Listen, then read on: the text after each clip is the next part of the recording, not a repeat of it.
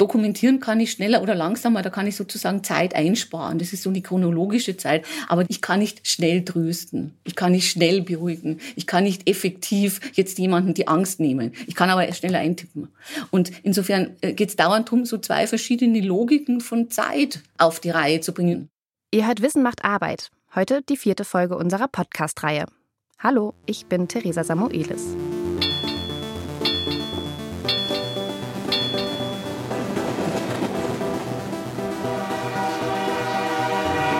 Wissen macht Arbeit. Die Podcast-Reihe des Deutschen Gewerkschaftsbundes zum Wissenschaftsjahr 2018. Arbeitswelten der Zukunft.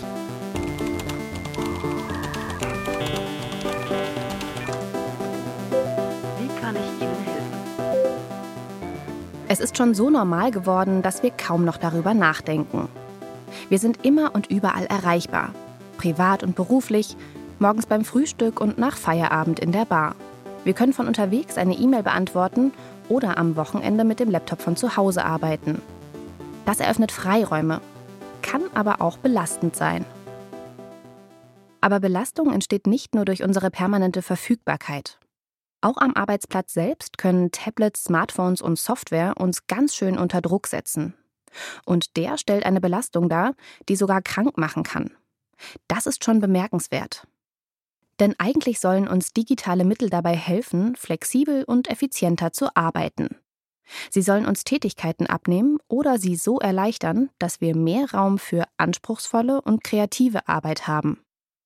In der Praxis ist es aber oft so, dass digitale Tools unsere Arbeitshandlungen so strukturieren, dass sie uns in unserer Arbeit sogar einschränken. Zum Beispiel, wenn wir permanent unsere Arbeitsprozesse digital dokumentieren müssen anstatt unseren eigentlichen Aufgaben nachzugehen. Das kann Druck erzeugen und führt zu einem Dilemma. Wie das aussieht, schauen wir uns heute genauer am Beispiel der Pflegearbeit an. Neue Technologien erfordern außerdem neue Lernprozesse, für die wir neben unseren eigentlichen Tätigkeiten überhaupt erstmal Zeit finden müssen. Auch darüber reden wir heute. Bevor wir aber darüber sprechen, wie uns digitale Tools möglicherweise stressen, sollten wir erst einmal klären, was wir genau unter zu hoher Arbeitsbelastung verstehen. Deswegen habe ich beim Institut für Allgemeine Psychologie der Technischen Universität in Dresden angerufen. In der DIN, Deutsche Industrienorm, ISO 10075 Teil 1 steht drin, dass Stress eine Form von arbeitsbedingter Beeinträchtigung ist, die bei dem Infragestellen wichtiger individueller Ziele und Werte entsteht. Das ist Professor Dr. Winfried Hacker. Ich bin Seniorprofessor an der Technischen Universität in Dresden. Das heißt, dass ich ehrenamtlich hier noch Forschungs- und Entwicklungsarbeiten betreue. Hacker ist Arbeitspsychologe und forscht an der TU Dresden beim Projekt Guardiam. Das steht für das gesunde Arbeiten mit vernetzten digitalen Arbeitsmitteln. Aus arbeitspsychologischer Sicht ist Belastung ein neutraler Begriff. Die DIN-Norm, die Hacker zitiert, meint, Belastung gehört zu jeder Arbeit dazu. Entscheidend ist das Maß. Bei Guardiam arbeitet die TU Dresden mit Betrieben zusammen.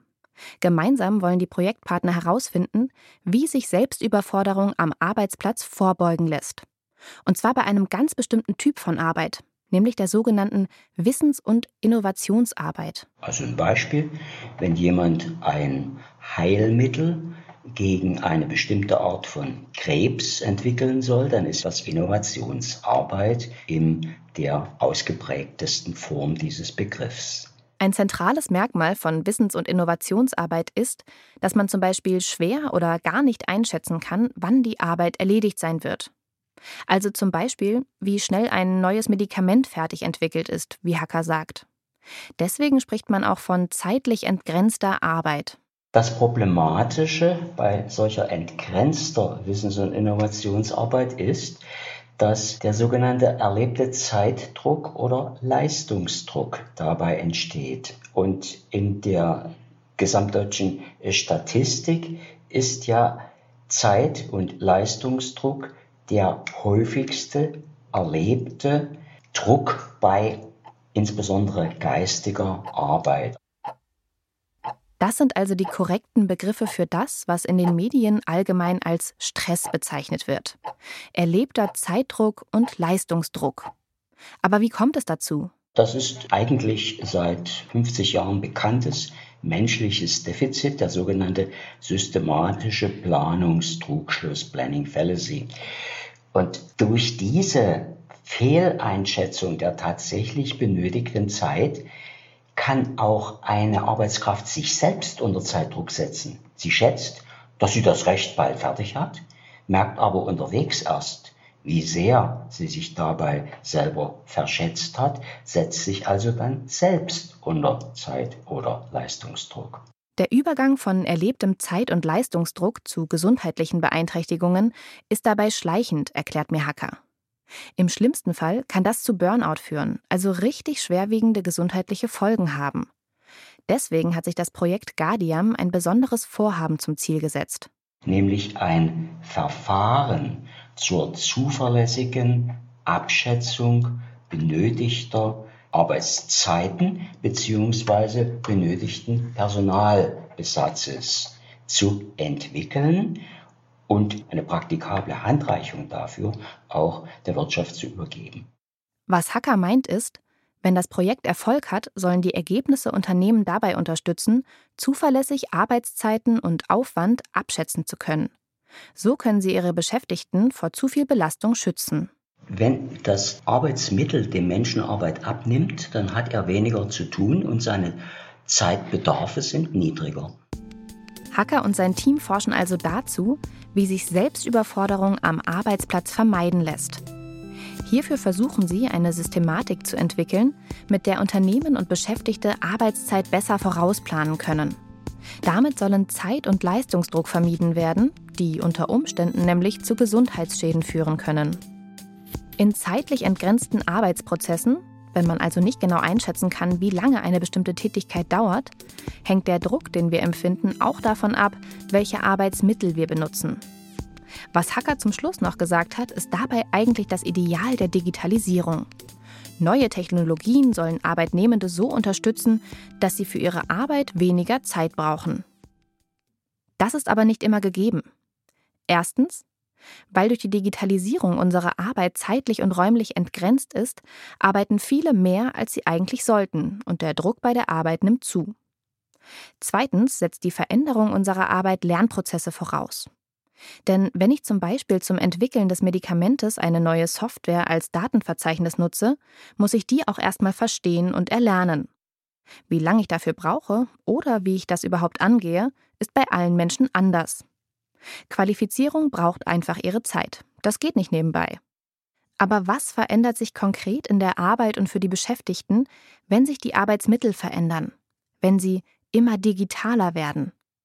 Und inwiefern verändert das Belastungen? Weil ich das herausfinden möchte, fahre ich zum Klinikum Augsburg und besuche das Projekt Präfo. Das steht für Prävention von Belastungen bei formalisierter Arbeit in Dienstleistung und technischer Entwicklung. Das ist Martina Patz. Ich arbeite als wissenschaftliche Mitarbeiterin hier im Klinikum. Ähm, das Projekt ist im Vorstandsbereich Pflege angegliedert und ich selber habe früher auch als Kinderkrankenschwester gearbeitet. Das Projekt Präfo wird vom Bundesministerium für Bildung und Forschung gefördert und hat zwei Schwerpunkte. Ein Strang des Projekts beschäftigt sich mit Innovationsarbeit in der technischen Entwicklung, in der Agilität eine zentrale Rolle spielt. Der zweite Strang erforscht, wie der Einsatz neuer Arbeitsmittel die Pflegearbeit verändert, und zwar am Klinikum Augsburg. Martina Patz koordiniert am Klinikum Augsburg das Präfo-Projekt von Seiten des Vorstandsbereichs Pflege. Sie erzählt mir von Workshops mit Forschung, Krankenhausvertretung und Pflegepersonal, in denen Gestaltungsmaßnahmen für die Weiterentwicklung der Pflegearbeit entwickelt werden. In diesen Workshops haben wir nämlich gesagt, erstmal die ähm, ganzen Ergebnisse vorgestellt, die in den Interviews eben herausgefunden wurden. Und darauf wurden dann quasi aus Sicht der Beschäftigten Prioritäten gesetzt, weil die wissen ja selber am besten, was sie brauchen. Das Projekt verfolgt also einen partizipativen Ansatz. Alle stehen im engen Austausch miteinander, um herauszufinden, wie man Belastungen von Pflegekräften am besten vorbeugen kann. Denn die sind oft unterbesetzt und arbeiten im Schichtdienst, was ziemlich anstrengend sein kann. Hauptziel ist eigentlich, dass wir mit dem Beschäftigten selber äh, Lösungen erarbeiten, die die dann wirklich auch tatsächlich in der Pflege entlasten. Ähm, und quasi, dass einfach so dieser Sinn nicht verloren geht, warum man eigentlich Krankenpflege macht.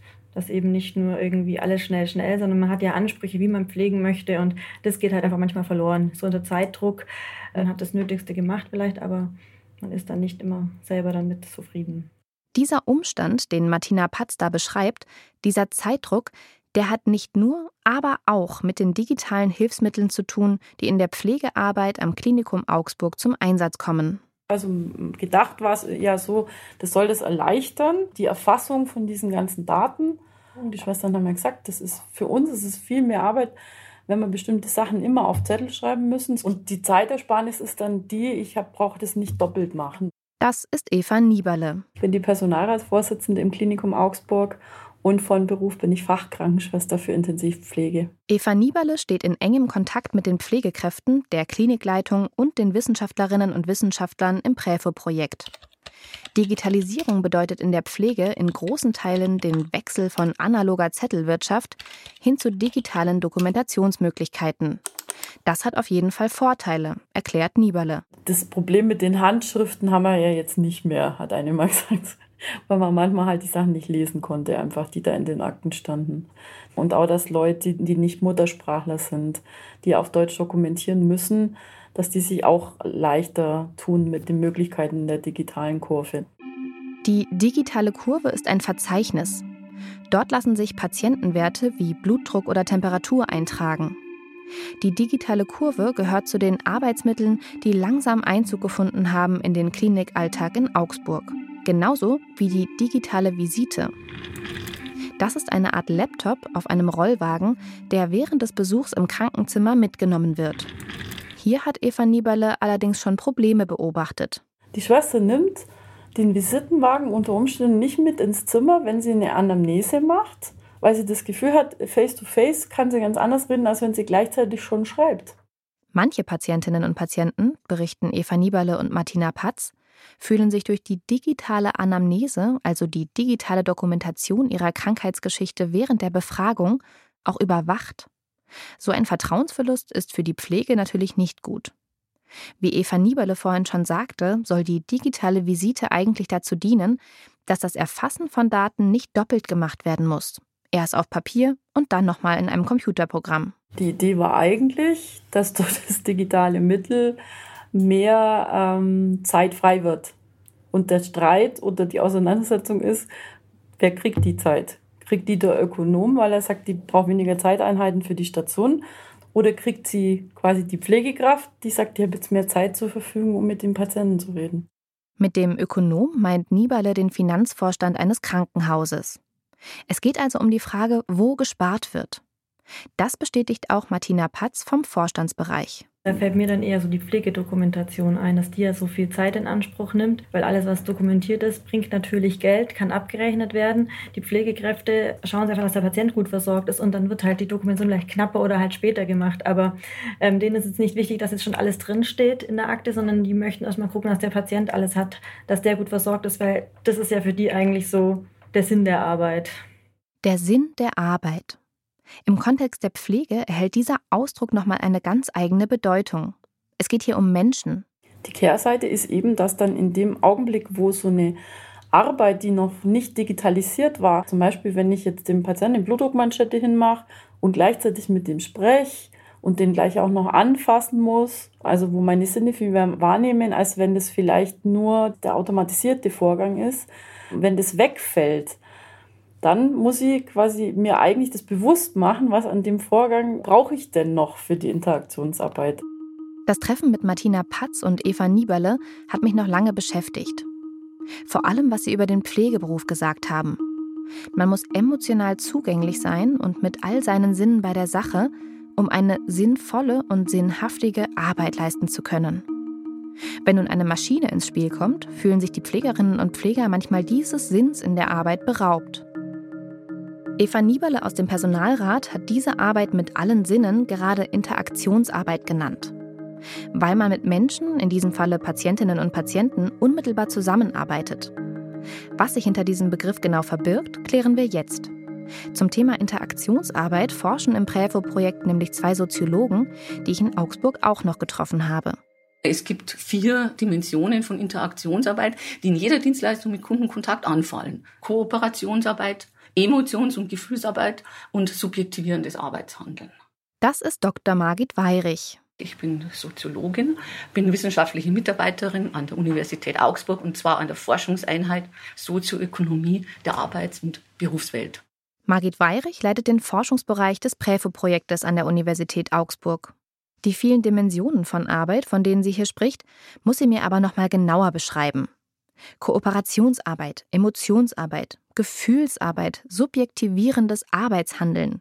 Hä? Das erste ist, man muss Kooperationsarbeit leisten, und zwar Dienstleister und Kunden, also im Klinikumsfall Pflegekräfte und Patientinnen. Also man muss ja seine Medikamente nehmen, man muss mitarbeiten, wenn es um eine bestimmte Lagerung geht. Also man muss aufgeschlossen sein der Diagnosenstellung der Ärzte gegenüber. Bei der zweiten Dimension, der Emotionsarbeit, geht es darum, dass man an den eigenen Emotionen arbeitet, damit die Arbeit reibungslos funktioniert.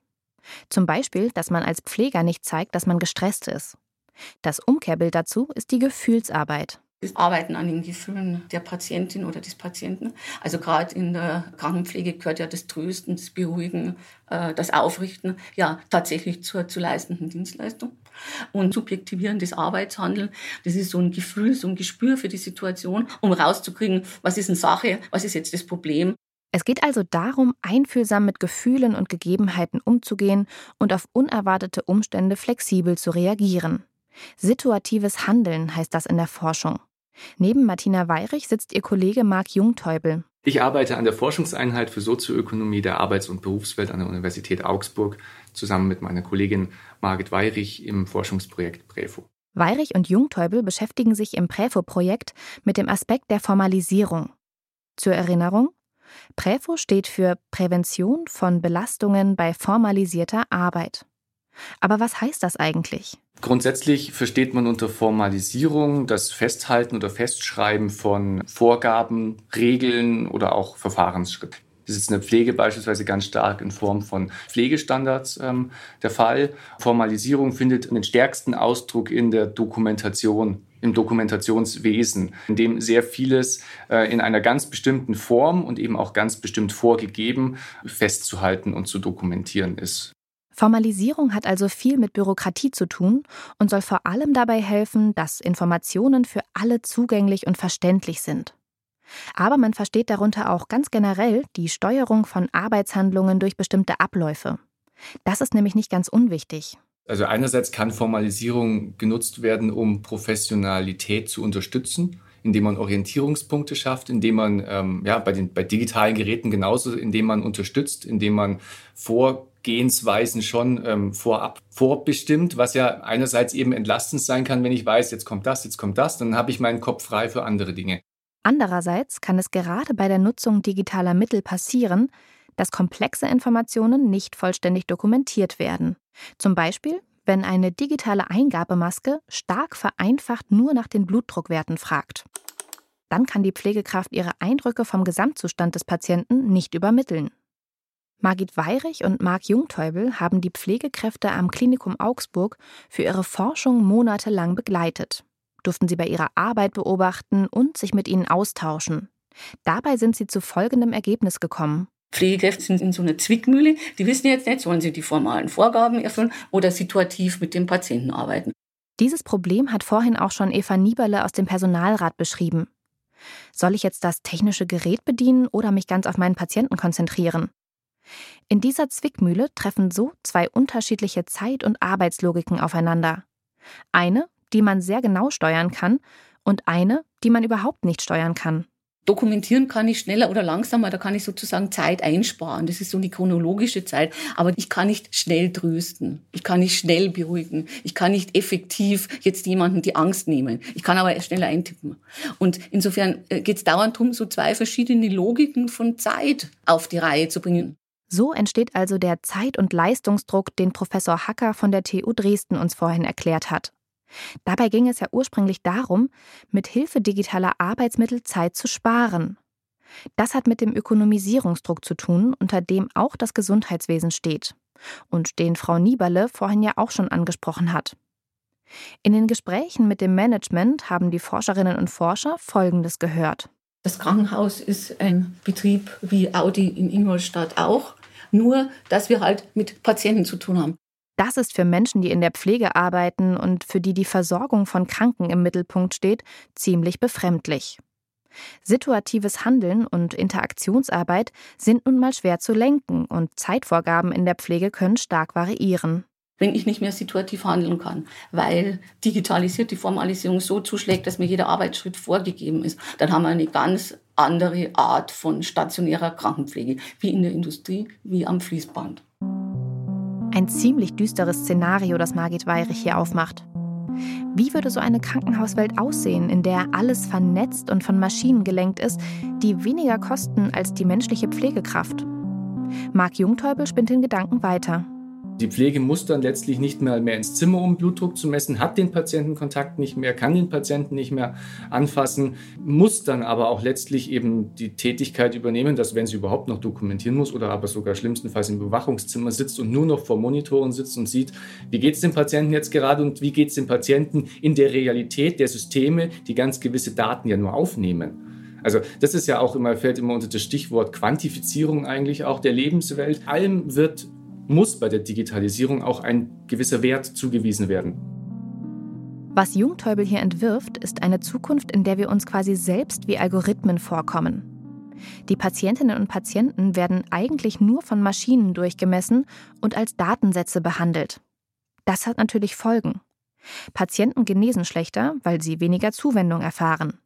Und die Pflegekräfte pflegen dann eher die Daten und Maschinen als die Menschen bei der Arbeit am Menschen Zeit einzusparen, ist letztendlich auch nicht ökonomisch. Die Probleme schlagen dann auf einer anderen Stelle wieder nieder und dann braucht man wieder ganz, ganz viel Zeit, um diese gescheiterten Interventionen irgendwie wieder gut zu machen. Vielleicht wäre eine zusätzliche Investition an Zeit für Interaktionsarbeit letztendlich die ökonomischere Strategie. Prävention ist also laut Weirich oft günstiger, als entstehende Fehler hinterher auszubügeln. Die Patienten sollten die Zuwendung erfahren, die sie gesund machen, und auch die Pflegekräfte sollten die Zeit und die Mittel zur Verfügung haben, die es dafür braucht.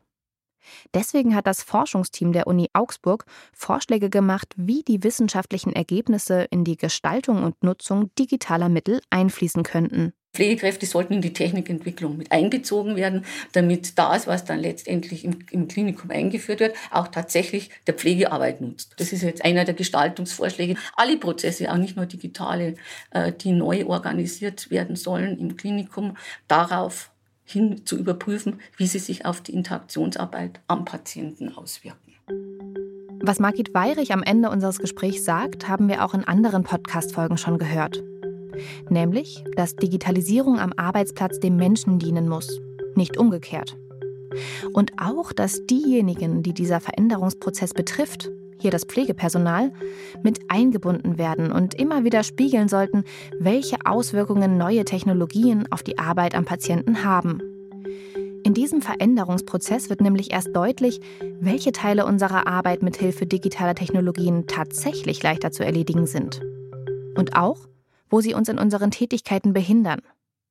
Manchmal sind Kooperationsbereitschaft oder Empathie einfach wichtiger als die Bedienung von Tools.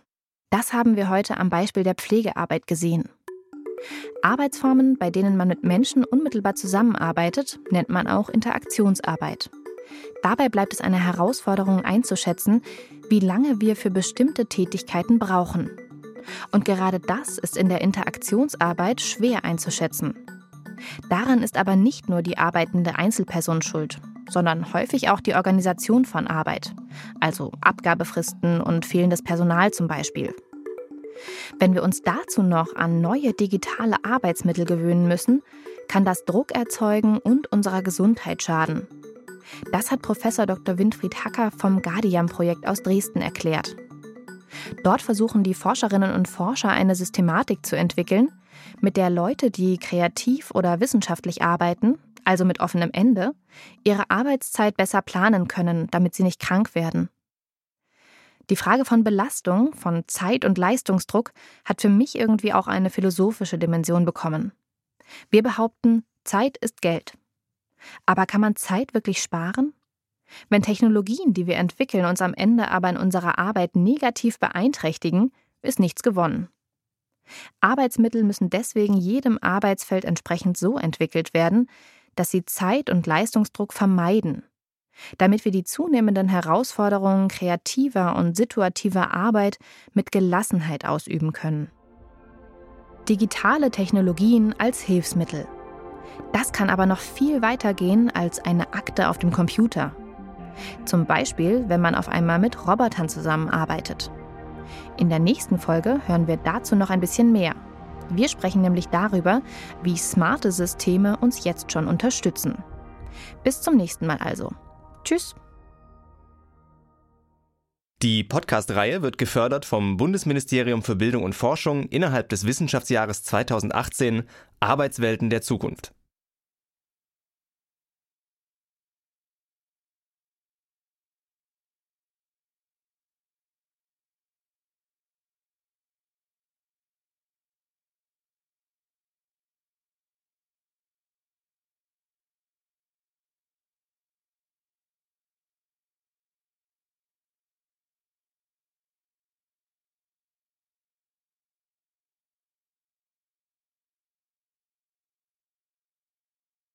In dieser Folge haben wir folgende Musik verwendet, die unter Creative Commons Lizenzen steht. Safari Loop von Setuniman, Through the Stars von F. Wimigoat und Marimba Descending von Pok Motoin. Alle gefunden bei freesound.org. Dann haben wir noch Sachen auf Free Music Archive gefunden. Thoughtful und Sad Marimba Planet von Lee Rosevier.